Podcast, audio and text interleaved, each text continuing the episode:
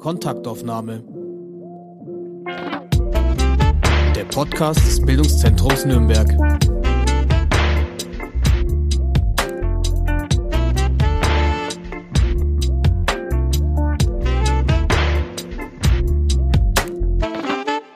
Herzlich willkommen zu einer neuen Kontaktaufnahme. Mein Name ist Anne Wasmuth und ich spreche heute mit Dagmar Kiesel. Herzlich willkommen.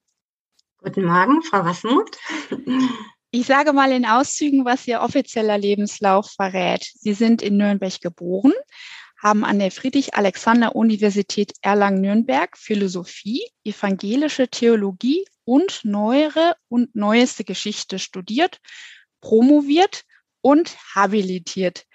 Ihre Habilitation wurde mit dem Habilitationspreis des Universitätsbunds der FAU ausgezeichnet. Zusammen mit Dr. Cleofa Ferrari haben sie die Leitung des Arbeitsbereichs Philosophie der antiken und arabischen Welt am Institut für Philosophie inne. Außerdem haben sie immer wieder den Lehrstuhl für Geschichte der Philosophie in Würzburg vertreten und arbeiten in der Erwachsenenbildung. Auch bei uns am Bildungszentrum, unter anderem im Studium Generale, daher kennen wir uns auch. Genau. Und neben ihrer wissenschaftlichen Tätigkeit haben sie letztes Jahr eine Ausbildung im psychotherapeutischen Bereich gemacht. Darüber wollen wir uns später auch ausgiebig unterhalten. Sie forschen und arbeiten also im Feld der Philosophie. Philosophie der Antike, Philosophie als Lebenskunst, Philosophie und Literatur und eben Philosophie und Psychologie. Ein Name zieht sich dabei durch ihre Publikationsliste, Friedrich Nietzsche. Mhm an diesen großen Namen traue ich mich noch nicht heran. Ich versuche mich auch so gut es geht da rumzuschummeln. Und ich versuche es mal durch die Hintertür und wir werden sehen, wie schnell wir dann doch bei Nietzsche landen. Sie haben viele Jahre bei der Kinderuni Nürnberg mitgemacht und ein Titel ist mir sofort ins Auge gesprungen und zwar, was ist Glück und wie werde ich glücklich? Was für ein wunderbarer Vortragstitel. Bitte verraten Sie es. Wie werde ich glücklich? ähm, oh je. ähm, das ist tatsächlich eine ganz, ganz schwierige Angelegenheit. Also ein äh, berühmter ähm, antiker Philosoph, ein Stoiker, nämlich Epiktet, meinte, ähm, wenn du glücklich werden willst, äh, musst du Philosophie betreiben. Und wenn du Philosophie betreiben und lernen möchtest, glücklich zu sein, dann ist es eine Marathonaufgabe. Ja, du musst wow. dich auf dieses Glücklichsein vorbereiten ähm, und dazu Kompetenzen, Techniken, Fähigkeiten entwickeln, ähm, die ganz, die einfach viel Zeit brauchen. Ja, du musst dein ganzes Leben und Denken vermutlicherweise umstellen. Ähm, kurz gesagt, ähm, eine kurze Antwort lässt sich nicht geben. Ähm, wer uns aber zum Thema Glück sehr viel zu sagen hat, das ist das gesamte Spektrum der antiken Philosophie. Ähm, in der Antike verstand sich die Philosophie als Anleitung zur Lebenskunst, als Anleitung für ein glückliches Leben. In der Antike unterschied man zwischen der Eutychia, das ist das Zufallsglück, äh, das einem in den Schoß fällt beispielsweise, äh, bei einem Lottogewinn oder wenn man äh, durch Glück eine wunderbare Stelle bekommt, bei der man beruflich tätig äh, sein kann, wenn man zufälligerweise dem richtigen Partner über den Weg läuft. Für dieses Glück kann man sehr wenig tun. Ja, das ist unserer Kontrolle entzogen. Aber es gibt noch eine andere Form von Glück, das ist die Eudaimonia. Damit ist das menschliche Erfüllungsglück gemeint. Zu diesem Erfüllungsglück können wir sehr wohl unseren eigenen Beitrag leisten, indem wir zum Beispiel unsere Überzeugungen und Grundannahmen über die Welt und die Dinge und über uns selbst reflektieren, eventuell korrigieren, ähm, wenn sie zum Beispiel falsch sind oder wenn sie uns unglücklich machen. Unser Erfüllungsglück ähm, können wir gestalten, indem wir lernen, unsere Emotionen zu regulieren, indem wir lernen, Resilienz zu entwickeln. Das heißt, uns ähm, vorzeitig darauf vorbereiten, wie könnte es sein, wie könnte ich reagieren, äh, wenn schwierige, kritische Lebensereignisse in mein Leben einbrechen. Und all diese Dinge ähm, bietet tatsächlich die antike Philosophie in ihrem gesamten Spektrum. Mhm.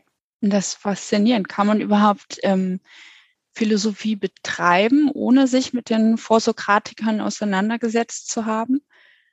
Ähm, ja, das kann man.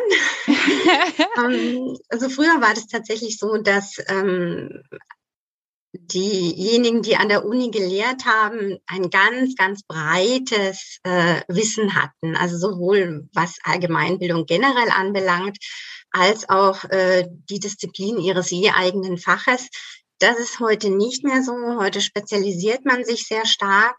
Und obwohl ich jetzt persönlich auch äh, schwerpunktmäßig antike Philosophie ähm, mache, neben Friedrich Nietzsche, habe ich mich tatsächlich mit den Vorsokratikern erst befasst, ähm, als Sie mich, liebe Frau Wasmuth, gebeten haben, im Studium General dazu einen Kurs anzubieten. Also auch da musste ich mich dann einlesen. Ja, klasse, dass Sie das dann gemacht haben. Super. Ähm, ja, das Glück. Ich frage mich, sind gute Menschen glücklicher als Menschen, die böse sind, die Schlechtes tun? ähm, Gut und Böse sind natürlich sehr harte und scharfe und rigide Kategorien. Ähm, es ist, stellt sich natürlich auch die Frage, was verstehen wir unter einem guten Menschen, was verstehen wir unter einem schlechten oder unter einem bösen Menschen. Das kann man durchaus unterschiedlich definieren. Mhm. Ähm, die Rede vom guten Menschen hat ähm, tatsächlich seit geraumer Zeit einen schlechten Ruf. Also jeder kennt die Vokabel gut Mensch. Also wenn wir jemanden als Gutmensch mhm. bezeichnen, meinen wir damit nichts, also das ist kein Lobpreis, sondern eher eine Abwertung.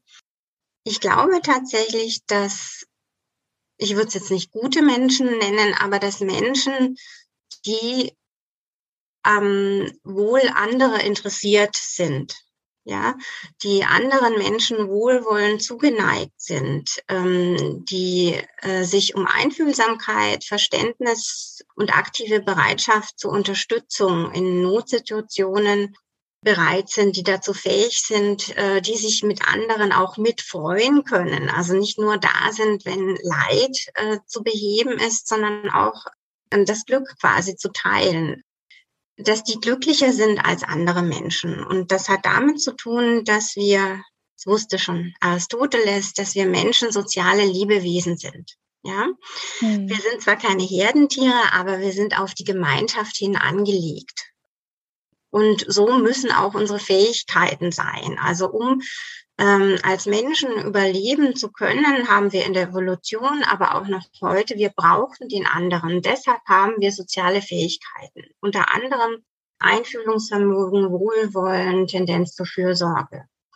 Und diese Fähigkeiten und Vermögen, die können aber verschüttet gehen. Ja, zum Beispiel durch fehlgehende, fehlgeleitete Erziehung oder vollkommen fehlende Erziehung oder äh, Missbrauch, Vernachlässigung in der Kindheit. Ähm, all diese Dinge gibt es. Und man kann diese Dinge aber auch wieder fördern, in sich kultivieren und ähm, stark machen.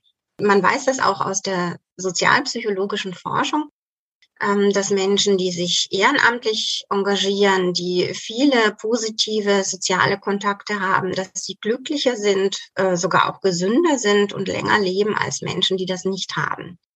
Also soziale Beziehungen sind tatsächlich äh, neben der Selbstliebe und der Selbstfürsorge die wichtigste Komponente für das menschliche Glück. Also das sind die Ergebnisse auch äh, der Forschungen in der Sozialpsychologie. Hm. Das ist jetzt interessant, weil Sie Ehrenamtliche angesprochen haben. Wir haben es ja auch gesehen, was für ein ehrenamtliches Potenzial in unserer Gesellschaft eigentlich vorhanden ist. Also wir haben es 2015 mhm. gesehen und mich dann immer gefragt, wo, wo waren diese Menschen vorher? Was, was haben die gemacht und ähm, oder was haben sie nicht gemacht? Und ich frage mich das auch jetzt. Ähm, man hat noch das Gefühl, die Menschen sind noch so, so eingekapselt manchmal. Wir, wir gehen überhaupt nicht auf die Straße, um äh, für Frieden zu demonstrieren. Wir, wir sind so in, in unserem privaten Zuhause immer noch. Ähm, oder ich das ist jetzt sehr subjektiv, meine Erfahrung aus dem Bekanntenkreis, dass jemand sagt, Mensch, ähm, mein Mann arbeitet bei der Feuerwehr und wir kriegen gar keinen Nachwuchs, also sozusagen für die freiwillige Feuerwehr, solche ehrenamtlichen Kontexte.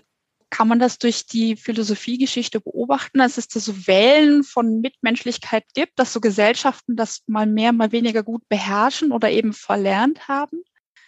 Das ist so eine interessante Frage, die ich Ihnen tatsächlich nicht beantworten kann. Also da fehlen mir, äh, fehlt mir das Wissen dazu. Ich habe gar keinen Zugriff auf einschlägige Studien. Ähm, ich bin mir auch nicht ganz sicher, ob die Analyse so stimmt, dass wir weniger im Ehrenamt tätig sind. Ähm, es kann durchaus sein, dass so die klassischen Ehrenämter, Sie haben jetzt die Freiwillige Feuerwehr genannt, dass die vielleicht nicht mehr so gang und gäbe sind wie früher. Und zugleich ist es ja schon so, dass wir jetzt im Zuge des Ukraine-Kriegs eine ganz, ganz massive Ehrenamtsbewegung haben. Also ganz viele Freiwillige, die hier unterstützend tätig sind, die ukrainische Flüchtlinge bei sich aufnehmen, ihnen Wohnung und Herberge geben mhm. ähm, oder die in der Organisation in diesem Bereich tätig sind. Also da wird wirklich ganz, ganz viel getan.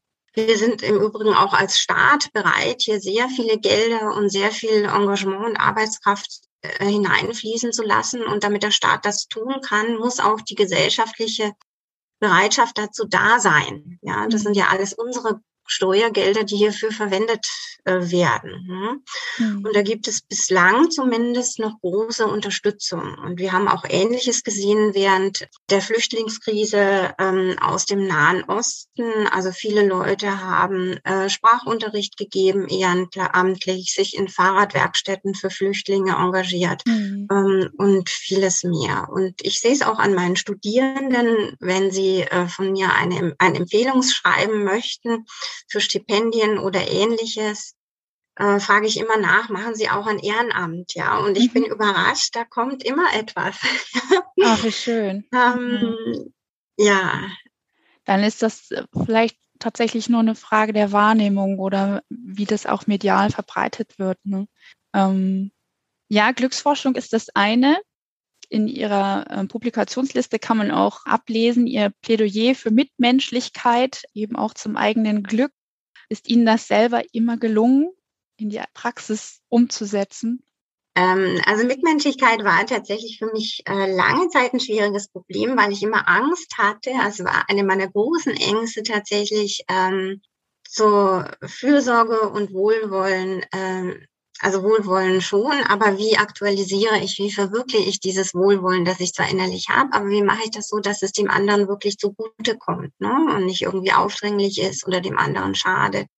Es war eine meiner Grundängste, Menschen zu schaden. Ähm, und ähm, das hat mich tatsächlich auch gehindert äh, im sozialen Kontexten. Ja, das hat sich zum Glück geändert. Wir werden daraufhin wahrscheinlich zu sprechen kommen.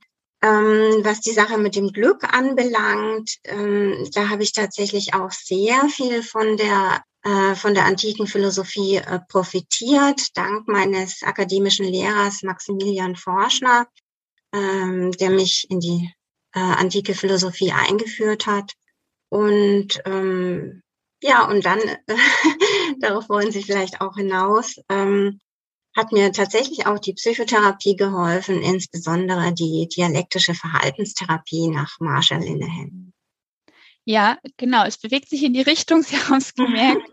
ähm, das Gespräch, das wir heute führen, wollte ich schon vor einem Jahr mit Ihnen ähm, machen und da konnten Sie nicht, da Sie sozusagen die Schulbank gedrückt haben. Sie haben sich zum DBT Peer Coach ausbilden lassen. Coach verstehe ich, quasi eine Trainerin. Peer kann ich mir auch noch ableiten im Sinne von gleichrangig. Und das heißt in dem Zusammenhang, Sie waren selber oder sind von der Diagnose Borderline betroffen. Mhm.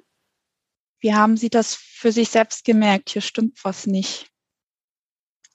Ähm, diesen Eindruck, mit mir stimmt etwas nicht oder ich reagiere anders als andere. Ich habe auch ein anderes Denken, also andere Grundüberzeugungen als andere. Das, äh, ich möchte nicht sagen, das war mir schon immer bewusst, denn als Kleinkind ist man natürlich nicht reflektiert.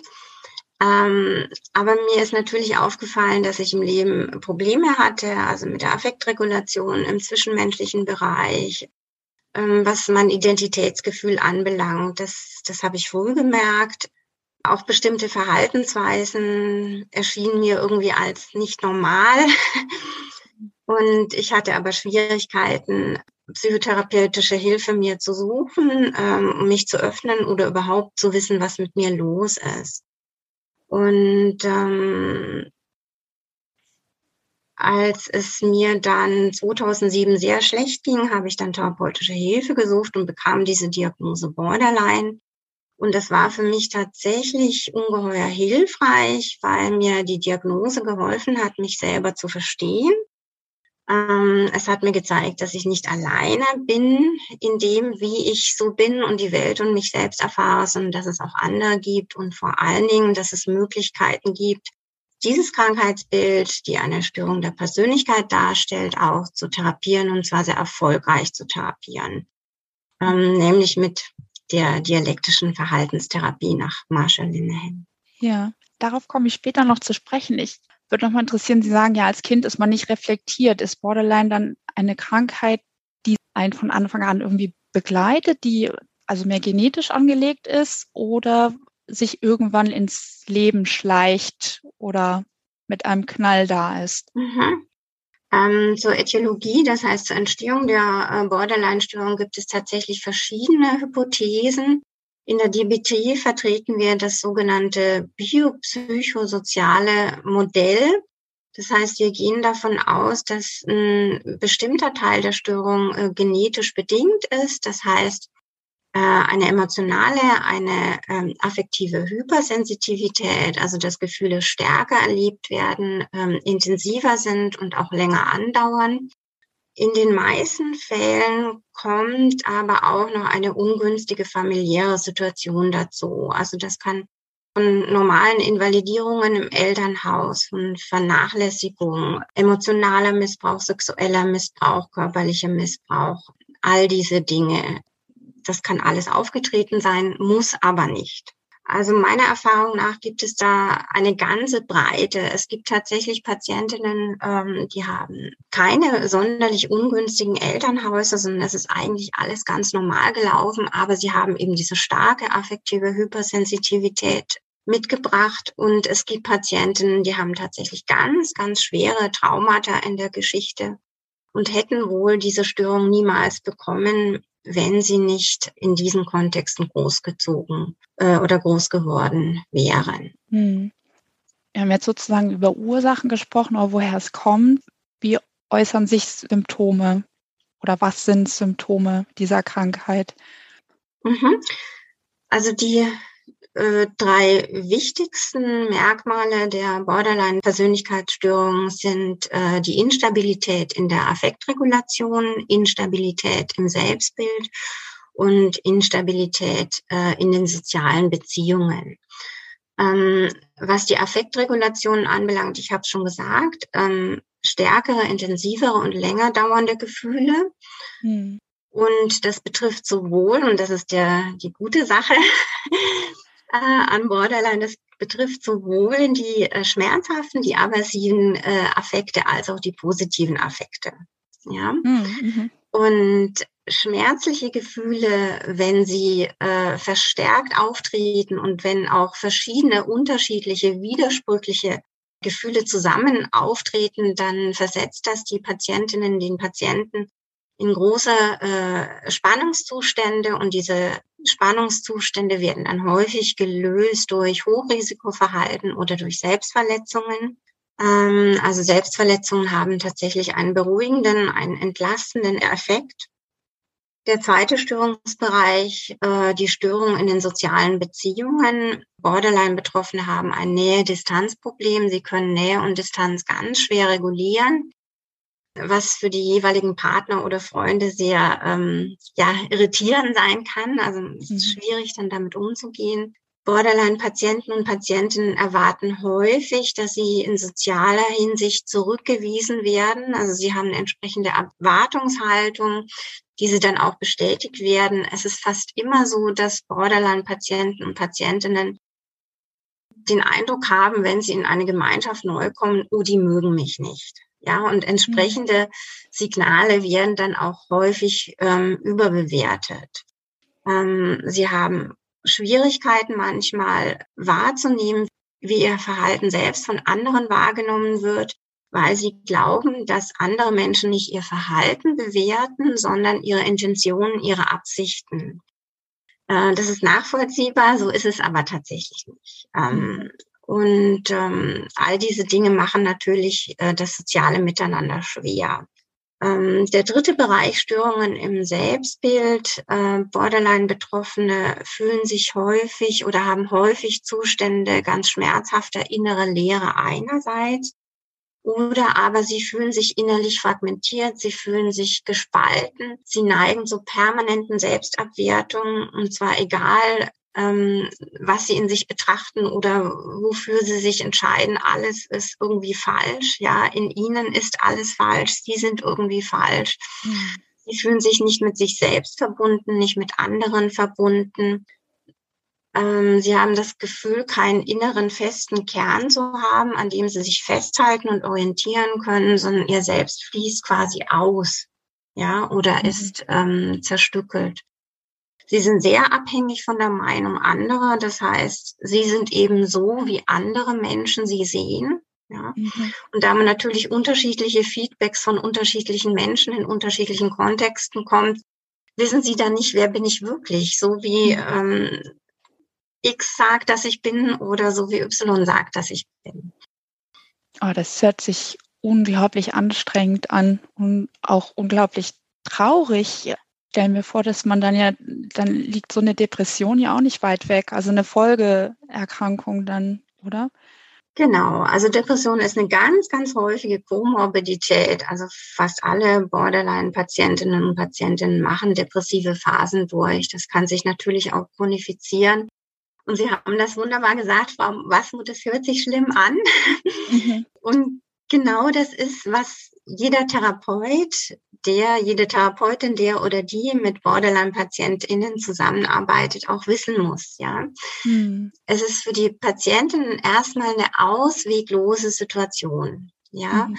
Und eine der Grundannahmen, die jeder DBT-Therapeut äh, für sich ähm, annehmen muss, sonst kann er nicht DBT machen, ist, äh, die Borderline-Patienten und Patientinnen müssen in allen Bere Lebensbereichen neues Verhalten, neues Denken lernen. Also diese Störung durchzieht sich wirklich durch alle Fälle, Felder des Menschseins. Mhm. Und dessen muss man sich bewusst sein. Sonst wirkt es häufig so, wenn Patientinnen und Patienten nicht gleich auf therapeutische Angebote positiv reagieren oder meinen, das bringt doch alles nicht. Das ist tatsächlich der Grund dafür liegt darin, dass es so viele Gebiete gibt, auf denen Borderliner Neues lernen müssen. Ne? Mhm. Und wenn man nur auf einem Gebiet neues Verhalten oder neues Denken lernt, also zum Beispiel in der sozialen Kompetenz, bedeutet das noch nicht, dass man in der Lage ist, Stresstoleranz zu sein oder achtsam zu sein oder seine Emotionen regulieren zu können. Ne? Mhm. Und dann haben Patientinnen schnell den Eindruck, das bringt doch alles nichts. Mhm. Es hört sich ja für mich auch so an, dass selbst so ein ganz simples Einkaufen beim Bäcker eine Herausforderung sein kann. Also wenn da jetzt eine Verkäuferin oder ein Verkäufer einen, der hat vielleicht selber einen schlechten Tag und guckt einen komisch an, dass man sich dann schon irgendwie ganz verunsichert fühlt. Oder wie ist das so im Alltag? Also vielleicht können Sie so einen Einblick in die damals akute Phase Ihrer Krankheit geben. Wie, wie war das für da? Wie, wie sehen Sie das jetzt auch mit Abstand auf diese mhm. akute Phase Ihres Lebens? Ähm, ich überlege gerade, wie ich darauf jetzt antworten soll, ohne dass es irgendwie zu persönlich wird, aber auch nicht so abstrakt. Für mich war das Hauptproblem zunächst in einer Beziehung, also speziell in der Partnerbeziehung zu vertrauen. Mhm. Also Vertrauen darauf, dass mir da nichts Böses widerfährt, Vertrauen darauf, dass äh, mein Partner bei mir bleiben wird. Mhm. Ja, und ich habe auf alle Signale, die mein Mann schaut mal eine andere Frau länger an, ja, oder ähm, mein Mann hat auch mal etwas anderes Wichtiges zu tun, außer mir zum Beispiel die Wohnung zu renovieren, ja, habe ich damals tatsächlich als massive Abweisung empfunden. Ja, im Nachhinein ist mir das auch regelrecht peinlich. Ich denke mir, okay, wie konntest du so selbstzentriert sein? Ja, also diese permanente Angst, der andere könnte einen verlassen, ja, mein mhm. Partner könnte mich verlassen. Ähm, diese Angst, alleine bin ich nicht lebensfähig, ich brauche aber meinen Partner, ich brauche den anderen, damit ich überhaupt ein Gefühl von Sicherheit habt. Ja, zugleich kann ich mir nie sicher sein, dass er auch wirklich da ist. Ähm, verbunden mit der Angst, ich könnte anderen Menschen schaden, ich könnte meinem Partner schaden, ich habe meinem Partner auch geschadet. Also unsere Differenzen waren teilweise sehr ähm, handgreiflich und sehr emotional.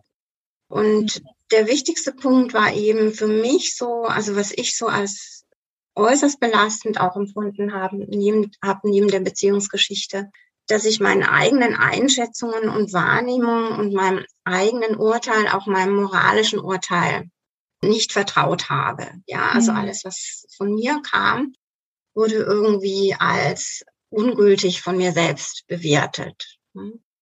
Und dann ist es natürlich schwierig, ein kohärentes und konsistentes und auf Dauer angelegtes Wertesystem zu haben. Ja. Mhm. Oder selbst wenn ich weiß, was meine Werte sind, nämlich äh, Mitmenschlichkeit, Zuwendung, wie setze ich die um? Ja, und äh, da hat es mir gefehlt. Tatsächlich, ich wusste nicht, wie das geht. Das war für mich sehr schmerzhaft. Ähm, ich habe mir immer Rat gesucht, auch bei der Erziehung meiner Kinder. Und ähm, du hörst da ganz unterschiedliche Ratschläge von man darf Kinder überhaupt nicht schreien lassen. Bis zu zwei Stunden schreien lassen geht schon mal. Ja. ja. Ähm, und ähm, diese Hilflosigkeit und diese Ohnmacht, das, was ich doch eigentlich möchte, also ein gutes Leben selbst zu führen und für andere auch ähm, wohlwollend und fürsorglich da zu sein. Diese Kluft zwischen Wollen und Können, das empfand ich als äußerst belastend. Hm. Ich habe in der Recherche einen Satz gelesen, der passt vielleicht darauf ganz gut von Betroffenen, die sagen, es geht nicht mit anderen und es geht nicht ohne andere. In diesem Satz schwingt ja ganz viel das Thema Aufbau, Distanz und Nähe mit. Ja, wobei ich sagen muss, dass ich das, also wenn Sie fragen, wie war das persönlich bei mir, dieses Nähe-Distanz-Problem hatte ich tatsächlich vorrangig in der Beziehung zu meinem Mann. Was andere soziale Beziehungen, unter anderem Freundschaften anbelangt, Nähe, Distanz war insofern ein Problem, als ich mir Nähe gewünscht habe im Sinne von, wir sind Freunde, haben ganz ähnliche Werte, ähm, enttäuschen einander nicht. Also da wieder dieser Gedanke, jemand anders kann enttäuschen. Und gleichzeitig ist es natürlich so, dass Menschen eben Menschen sind und ihre guten Seiten haben, ihre weniger schönen Seiten, ja ähm, wunderbare Charaktervorzüge und auch manche Charakterschwächen. Und das ist ganz normal. Das hat jeder von uns. Ähm, und mir ist es schwer gefallen, wie anderen Betroffenen auch, ähm, zu akzeptieren, wenn da mal ein kleinerer Vertrauensbruch war. Oder diesen Vertrauensbruch auch zu reparieren. Mhm. Und das macht natürlich, wenn du immer so ein Auge hast, wie agiert der andere, ist es jetzt auch einer, vor dem du Angst haben musst, vor dem du dich fürchten musst, oder ist es jemand, dem du vertrauen musst, dann legst du jedes Wort auf die Goldwaage. Ne? Mhm. Und über das eigene Verhalten ist man sich dann auch unsicher und dann werden soziale Beziehungen wahnsinnig anstrengend. Ne? Mhm. Deshalb neigen auch Betroffene häufig dazu, sich innerlich zurückzuziehen. Ne? Hm. Und gleichzeitig wissen sie aber oder meinen sie, ach, ich brauche doch den anderen, ja, und den anderen kann ich nicht, bin nicht lebensfähig, ja, hm. und so kommt es eben zu permanenten Schwankungen zwischen Nähe und Distanz. Hm. Auf dem Papier haben Sie einen sehr geradlinigen Lebenslauf. Sie sind sehr produktiv. War das immer möglich? Auch so ein ganz normales Alltagsleben? Nein, also das war so nicht immer möglich. Ähm, es gab tatsächlich Zeiten, da habe ich Schule geschwänzt oder Arbeiten leer abgegeben, wurde dann auch zur Direktorin äh, zitiert, ja, Frau Kiesel, aus Leuten wie Ihnen wird nie was werden. Oh.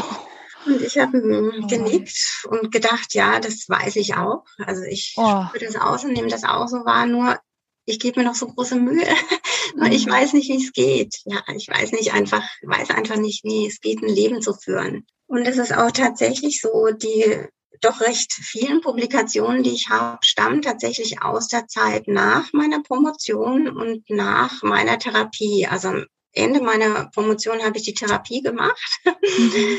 und danach ging es auch wirklich, ja. Und die Zeit vorher, ich habe äh, ja schon immer mit Kind studiert, also früher unseren ersten Sohn Raphael bekommen und habe ein absolutes Schmalspurstudium hingelegt. Für mich war eigentlich nur noch die Beziehung, die Familie, äh, Kind, das Kind das Wichtigste und auch promoviert habe ich außerhalb der Uni. Und ähm, während der Zeit habe ich tatsächlich fachlich wenig gelernt und ich habe das dann alles nachholen müssen nach meiner Promotion, als ich dann eine Anstellung an der Uni bekommen habe. Ähm, und habe das aber auch lernen dürfen. Und ich hatte großen Spaß äh, dabei, große Freude. Also ich war da wirklich intrinsisch motiviert oder bin intrinsisch motiviert, äh, was die Philosophie anbelangt. Und dann ging es dann auch schnell. Ich habe dann auch gelernt, wie man ein erfülltes Leben führen kann. Mhm. Und ähm, ja. Es hört sich schön an, davon wollen wir noch hören. Aber trotzdem muss ich fragen, Sie haben es gesagt, 2007 war der Zeitpunkt, dass Sie sich professionelle Hilfe geholt haben. Wie haben Sie ganz konkret Hilfe erfahren? Ähm, also das Erste, was tatsächlich hilfreich für mich war, war ähm, die Diagnose. Ich konnte mich einlesen und ich habe mich sofort verstanden gefühlt, so bin ich. Mhm. Was dann wenig hilfreich war, ähm, meine ersten drei Therapieversuche, die teilweise auch an meinem eigenen Verhalten gescheitert sind. Also einer meiner damaligen Grundannahmen oder Glaubenssätze war, als ich noch erkrankt war, ich darf nichts Gutes von mir denken. Ja? Mhm.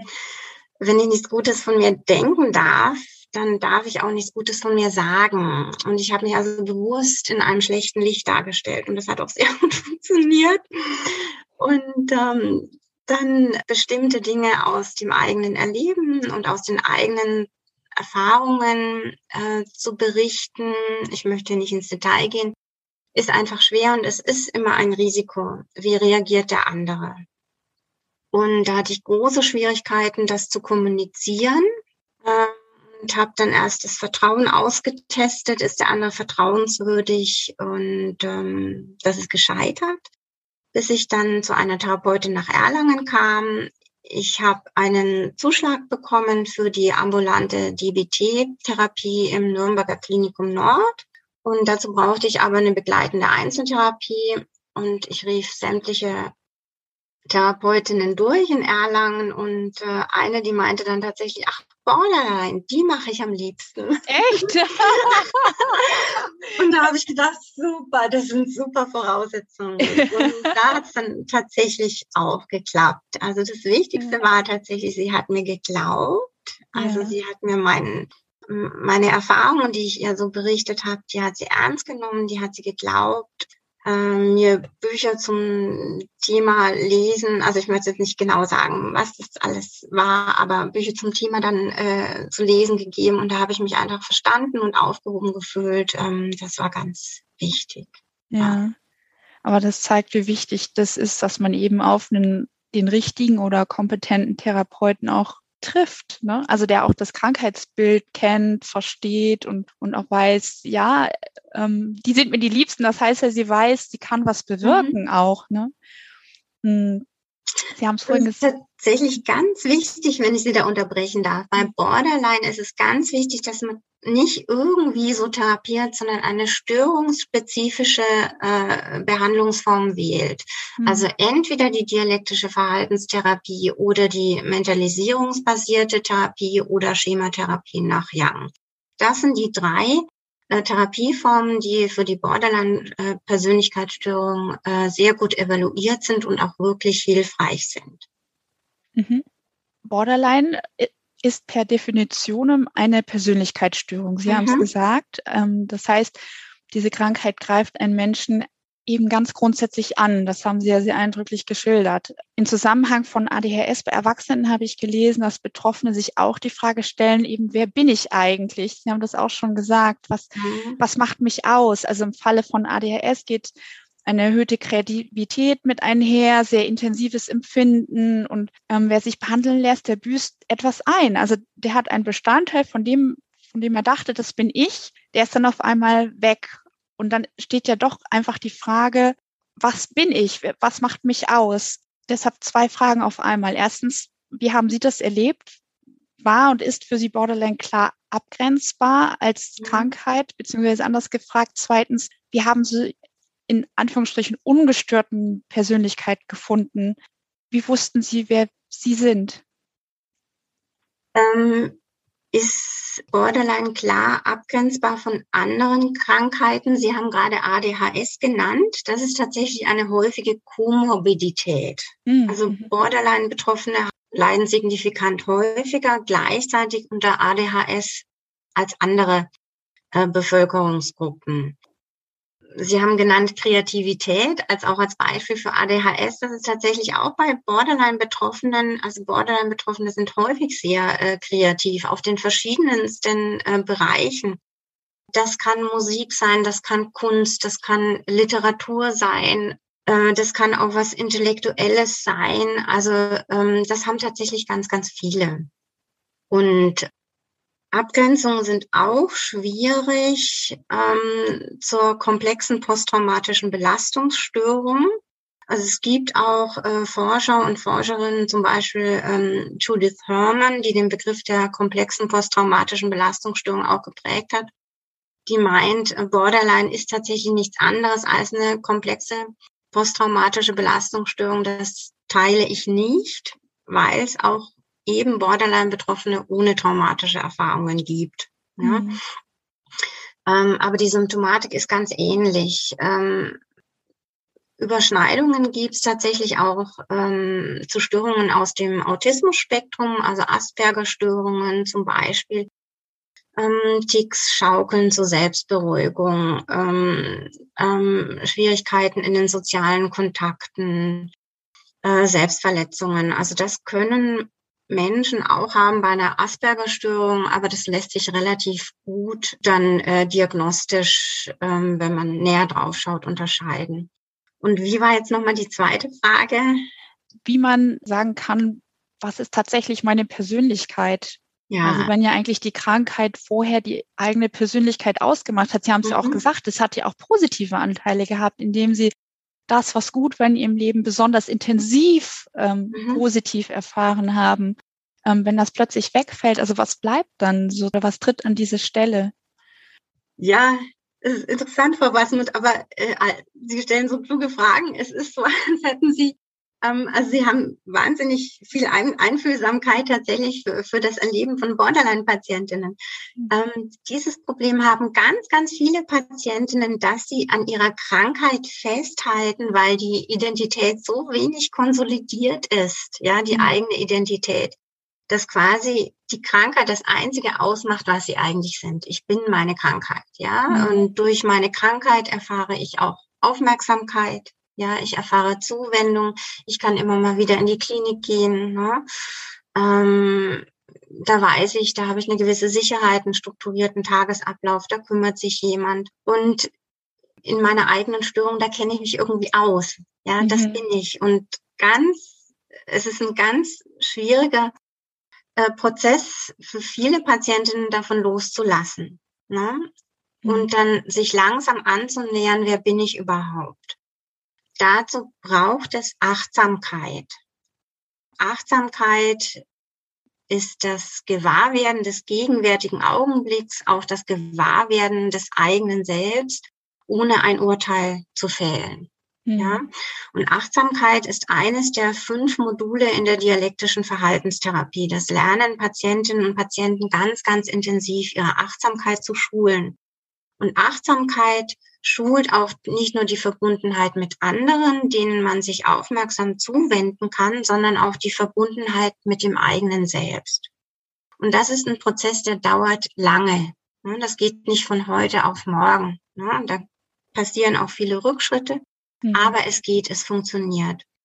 Was mich anbetrifft, ähm, ich selbst war nie äh, stationär in Therapie. Mhm. Dadurch, dass ich die Diagnose auch so spät bekommen habe, hatte ich diese Borderline-Identität nicht. Und gewisse Dinge waren mir tatsächlich schon immer wichtig. Also mhm. Philosophie, ähm, mhm. Spiritualität, Religion, ja. Dafür habe ich schon immer richtig gebrannt mit aller Leidenschaft, schon als Teenager. Äh, das ist mir einfach, da wusste ich ganz klar, das bin ich. Ja, ähm, natürlich, ich hatte ja früh Familie, mein Partner, meine Kinder, die gehören zu mir, die sind mir ganz wichtig. Da habe ich meine Bindungen. Ja, und halt auch tatsächlich, dass ich so diesen Wunsch hatte, etwas Gutes in die Welt zu bringen. Ne? Wusste mhm. zwar nicht, wie es geht, habe es auch tatsächlich nicht gekonnt, aber dieser Wunsch war da.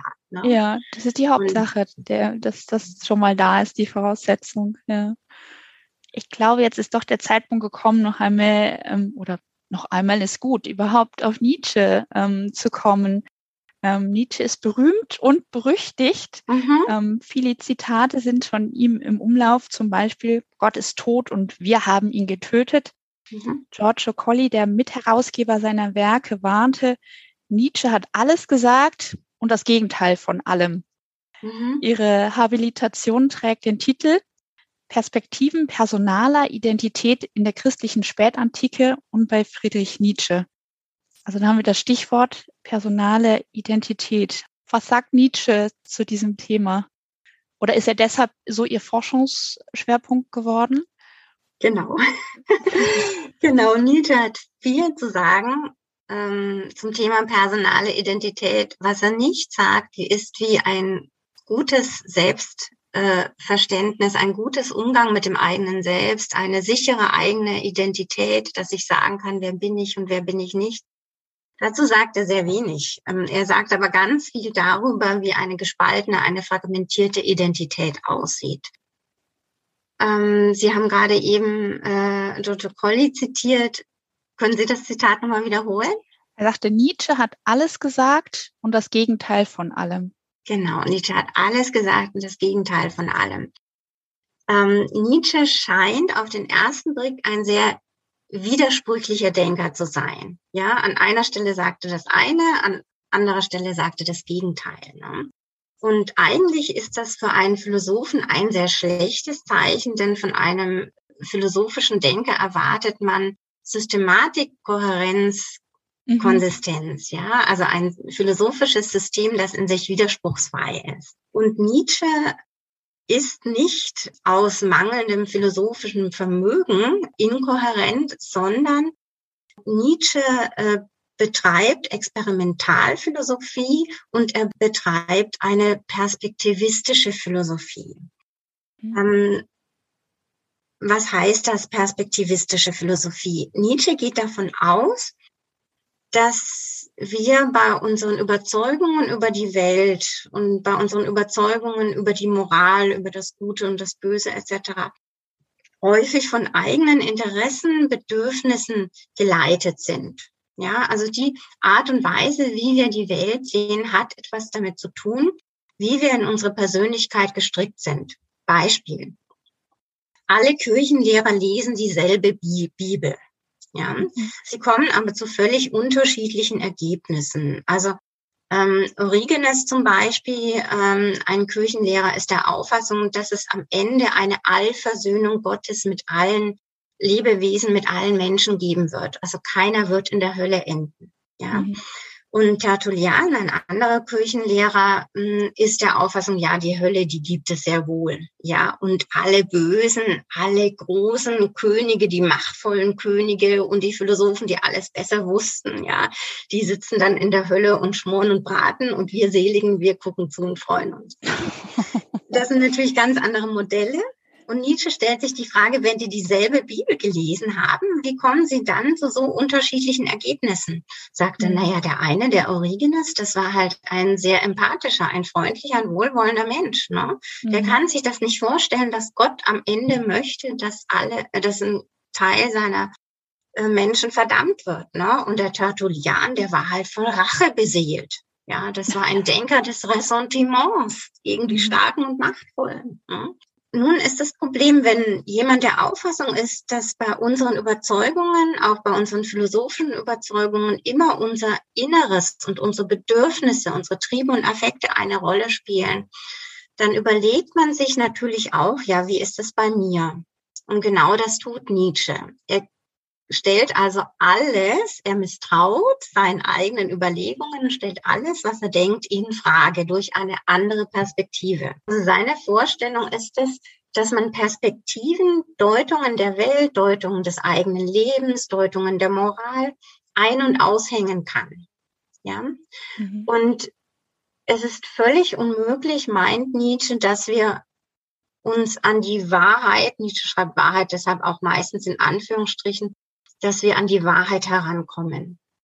Wie lässt sich die Welt wirklich beschreiben, so dass es die Realität trifft?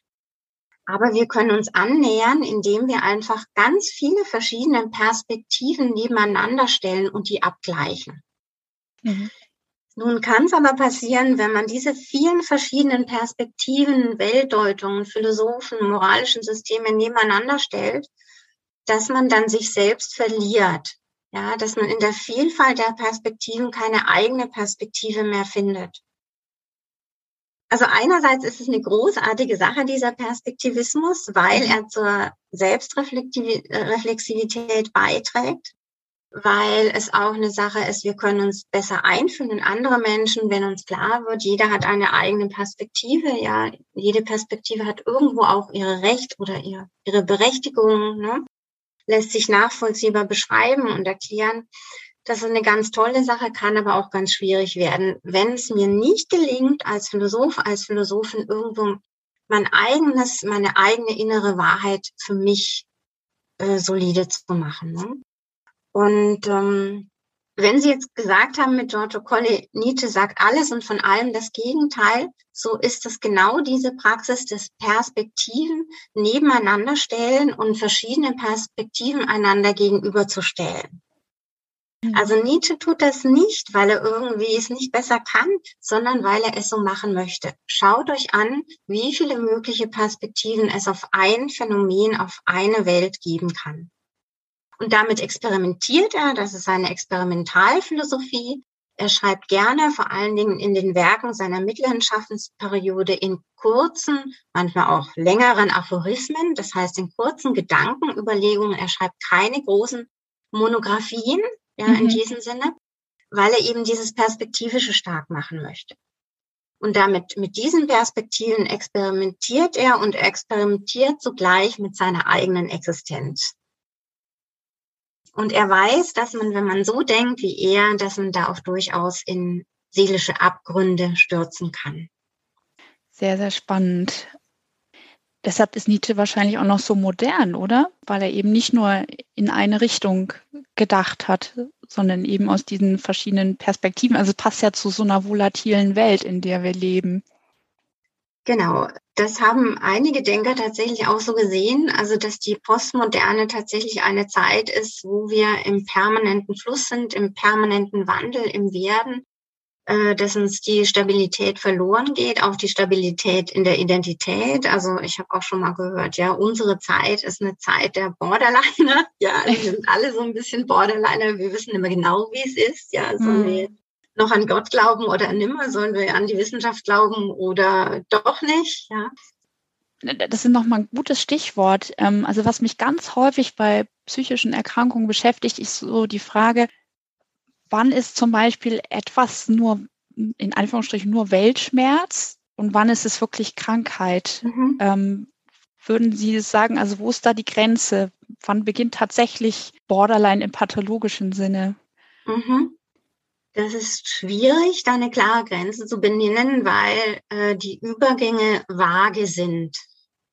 Als Krankheit oder als psychische Störung würde ich das definieren, was tatsächlich psychisches Leiden für die eigene Person, also für den oder die Erkrankten und oder ihre soziale Umwelt mit sich bringt. Also bei manchen Erkrankungen, Narzissmus zum Beispiel, ist es ja auch so, dass vor allen Dingen die Umwelt auch leidet oder die soziale Persönlichkeitsstörungen etc. pp.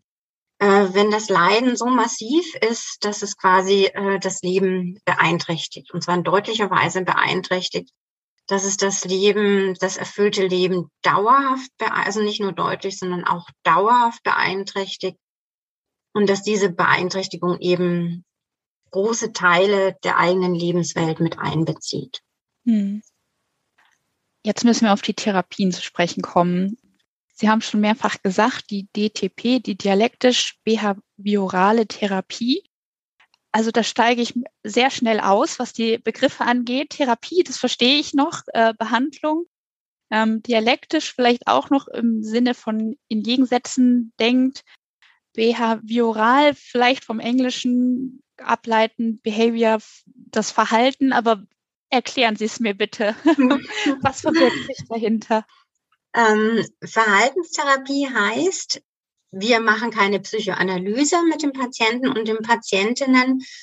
Das heißt, wir schauen uns nicht ihre Träume an oder unbewusste Wünsche und Sehnsüchte, sondern wir arbeiten tatsächlich am Verhalten und wir geben ihnen auch konkrete Techniken vor. Wir nennen das Skills, um ein Verhalten, äh, damit sie ein Verhalten entwickeln, das ihnen hilft zu einem erfüllten Leben.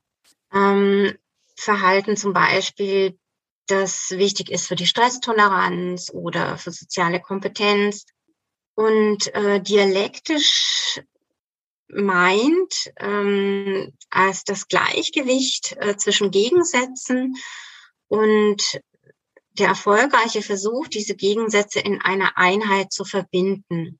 Und in der DBT meint, äh, bezieht sich Dialektik tatsächlich darauf, dass man einerseits oder dass die Patientin wie auch der Therapeut äh, lernen zu akzeptieren, dass die eigene Lebenssituation erstmal wirklich schlimm ist.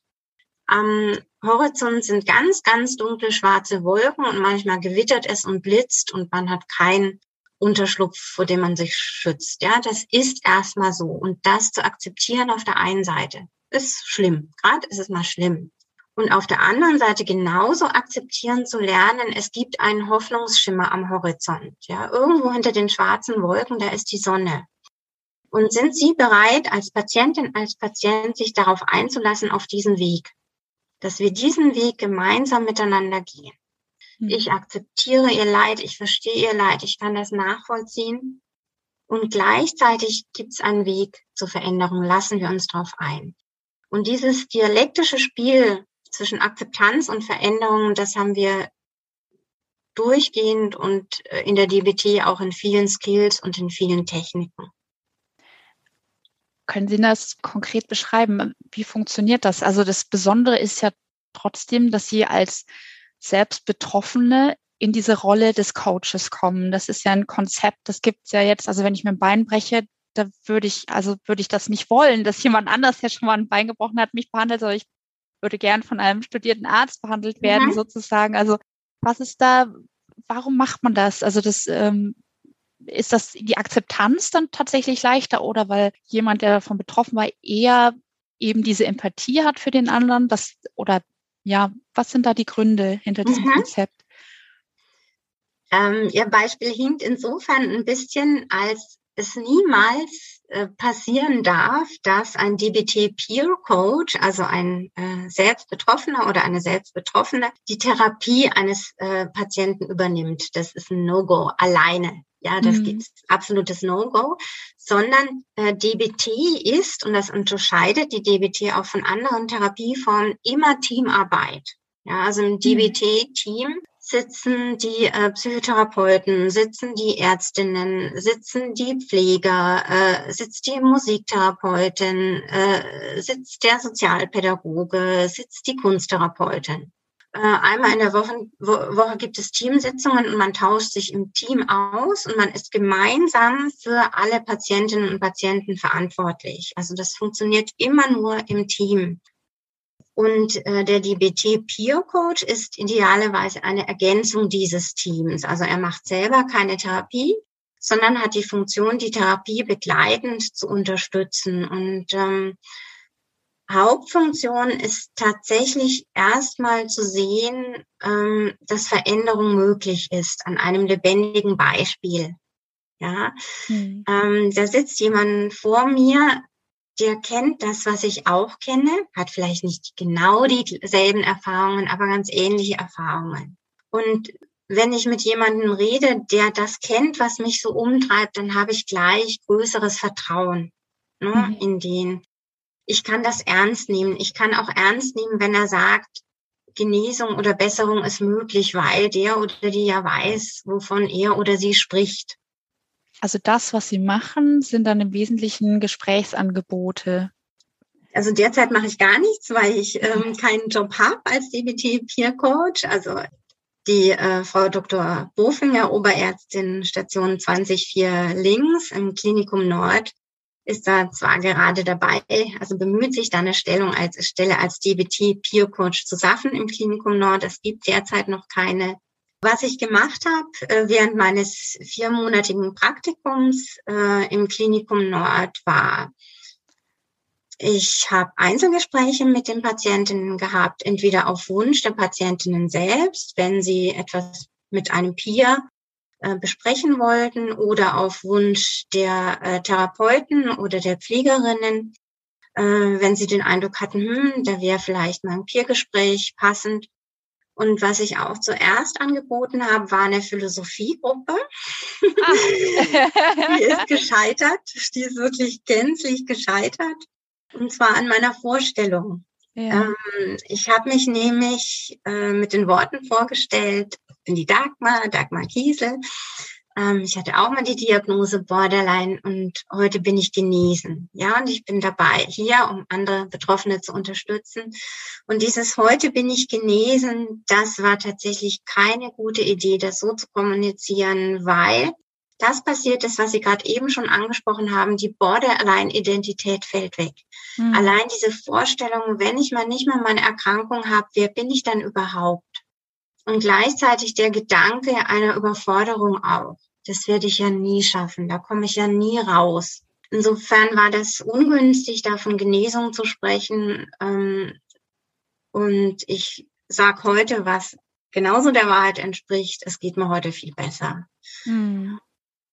Und ich habe dann auch nicht mehr mit Philosophie in der Gruppe mit den Patienten und Patientinnen gemacht, sondern ich habe mit ihnen Compassion gemacht. Ähm, Im Compassion haben wir, geht es um das Mitfühlen des Selbst. Ähm, das Mitfühlen des Selbst ähm, ist in der Lage, Mitgefühl an andere weiterzugeben. Das Mitfühlen des Selbst kann auch mit sich selbst und den eigenen Schmerzen mitfühlen. Und das Mitfühlen des Selbst ist bereit, Mitgefühl von anderen anzunehmen, ohne sich schwach oder klein zu fühlen. Äh, dazu gibt es auch eine eigene äh, Therapieform, die Compassion Focused Therapy nach Paul Gilbert. Die hat dieses Konzept des mitfühlenden Selbst entwickelt, ausgearbeitet ähm, und verschiedene ähm, ja, ähm, ähm, Therapieformen und Techniken dazu entwickelt, zum Beispiel den wohlwollenden inneren Begleiter, ja, als Gestalt, die immer bei einem ist und die man vor dem inneren Auge und inneren Herzen äh, visualisieren kann, die einen unterstützt. Ähm, Compassion Focused Therapy hilft einem mit dem inneren Kritiker umzugehen, äh, diesen Kritikern zu verändern, dass er nicht mehr destruktiv ist, sondern dass er konstruktive Kritik leistet und unterscheidet auch Mitgefühl von Dingen wie äh, Mitleiden, unterscheidet Selbstliebe von Selbstsucht oder Narzissmus, ja. Genau, und das habe ich dann mit den Patientinnen gemacht und das lief dann tatsächlich viel, viel besser. Mhm. Und ich glaube auch, dass das ganz wichtig ist, auf der Ebene des Mitgefühls und auch des Selbstmitgefühls zu arbeiten, weil das genau die Kompetenzen sind, die wir als Menschen brauchen, die uns Beziehungen ermöglicht, die uns Verbundenheit ermöglichen, Verbundenheit mit uns selbst und Verbundenheit mit anderen. Sie haben so schön gesagt, heute geht es mir sehr viel besser. Also egal ob man das jetzt genesen nennt oder nicht, die, die hoffnungsvolle Botschaft ist ja, man, man kann etwas tun. Und es gibt ja ganz konkret eben in Nürnberg die Hilfe. Sie haben es gesagt, ähm, das sind die psychotherapeutischen Kliniken im Klinikum Nord oder im Krankenhaus Martha Maria und natürlich auch, wer Akuthilfe braucht. Es gibt bundesweit die Telefonseelsorge erreichbar unter 0800 111 0111 oder 0800 112 0112 mit Birgit Dier, der Leiterin der Nürnberger Telefonseelsorge, durfte ich auch schon sprechen in unserem Podcast und ganz viel über die ehrenamtliche Arbeit, die dort auch geleistet wird, ähm, mhm. erfahren. Also das ist ganz äh, toll, was diese Arbeit und auch diese, dieses Coaching, was Sie letztendlich hoffentlich einmal auch noch mehr anbieten können, auch bewirken kann. Danke Ihnen sehr, sehr, sehr für Ihre große Offenheit. Ich empfinde es als ungeheuer wertvoll, ähm, gerade auch durch persönliche Erfahrungen zu lernen und etwas dadurch geschenkt zu bekommen. Ich wünsche Ihnen einfach alles, alles Gute auf Ihrem Weg mit allem, was Sie so vorhaben und in Zukunft tun werden. Vielen Dank. Kiesel. Vielen Dank, Frau Wasmuth. Vielen Dank für das Gespräch und die interessanten Fragen.